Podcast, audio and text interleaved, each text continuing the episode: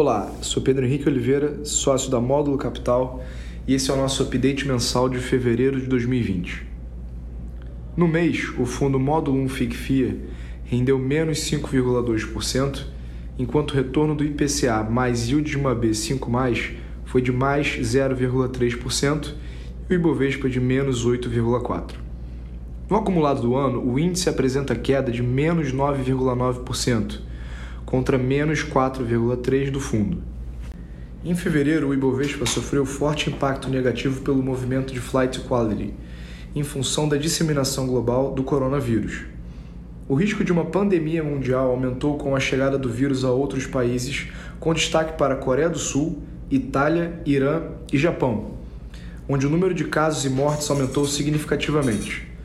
O temor e as incertezas quanto à letalidade e disseminação do Covid-19 respondem por boa parte das quedas de 8,4% e 10% dos índices SP 500 e Dow Jones, respectivamente.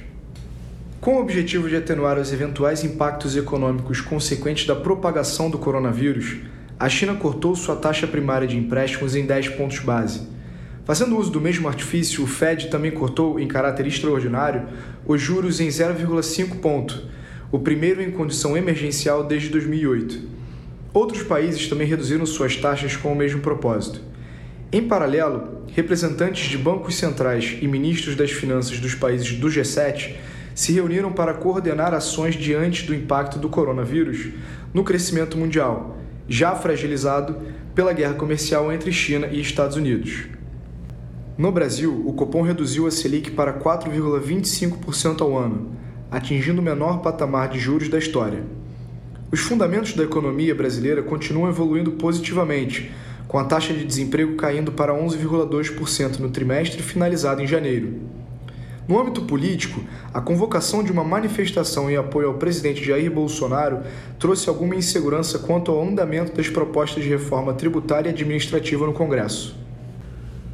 No fundo, os setores mais estáveis no mês foram tecnologia e telecomunicações, com destaque para Links, e bens capital, com destaque para Priner e Embraer, com contribuições de menos 0,1% e menos 0,2%, respectivamente. Os maiores detratores foram consumo e varejo, com destaque para Alpargatas e Smiles, e commodities, com destaque para Petrobras e Vale, ambos com menos 1,2%.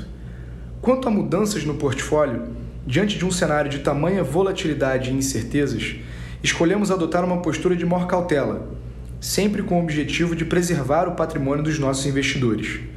Nesse sentido, nos aproveitamos das oscilações de mercado para fazer alguns movimentos pontuais e oportunísticos na carteira, sobretudo de empresas cujos preços descolaram de forma significativa de seu valor intrínseco. Muito obrigado por ouvir o nosso update, um abraço e bons investimentos.